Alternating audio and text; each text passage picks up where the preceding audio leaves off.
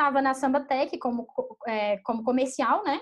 E aí eu resolvi é, sair da samba, procurar uma outra oportunidade, é, porque eu pensei, putz, eu demorei tanto tempo para para mudar de área, não vou ficar no comercial. Eu quero ir para o marketing, quero ir para comunicação, quero ir fazer alguma coisa. E na época não tinha vaga no marketing na samba.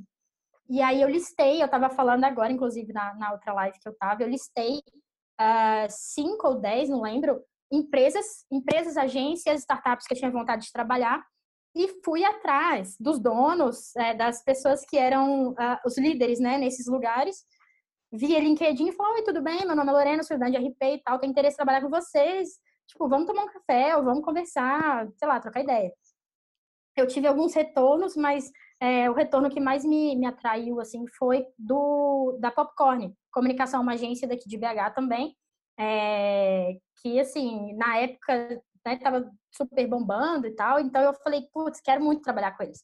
E aí eu mandei mensagem pro dono, pro Bruno, falei, Bruno, é, quero muito trabalhar com vocês e tal. Ele falou, Lorena, não tem vaga nenhuma aqui, mas vem cá, vamos tomar um café.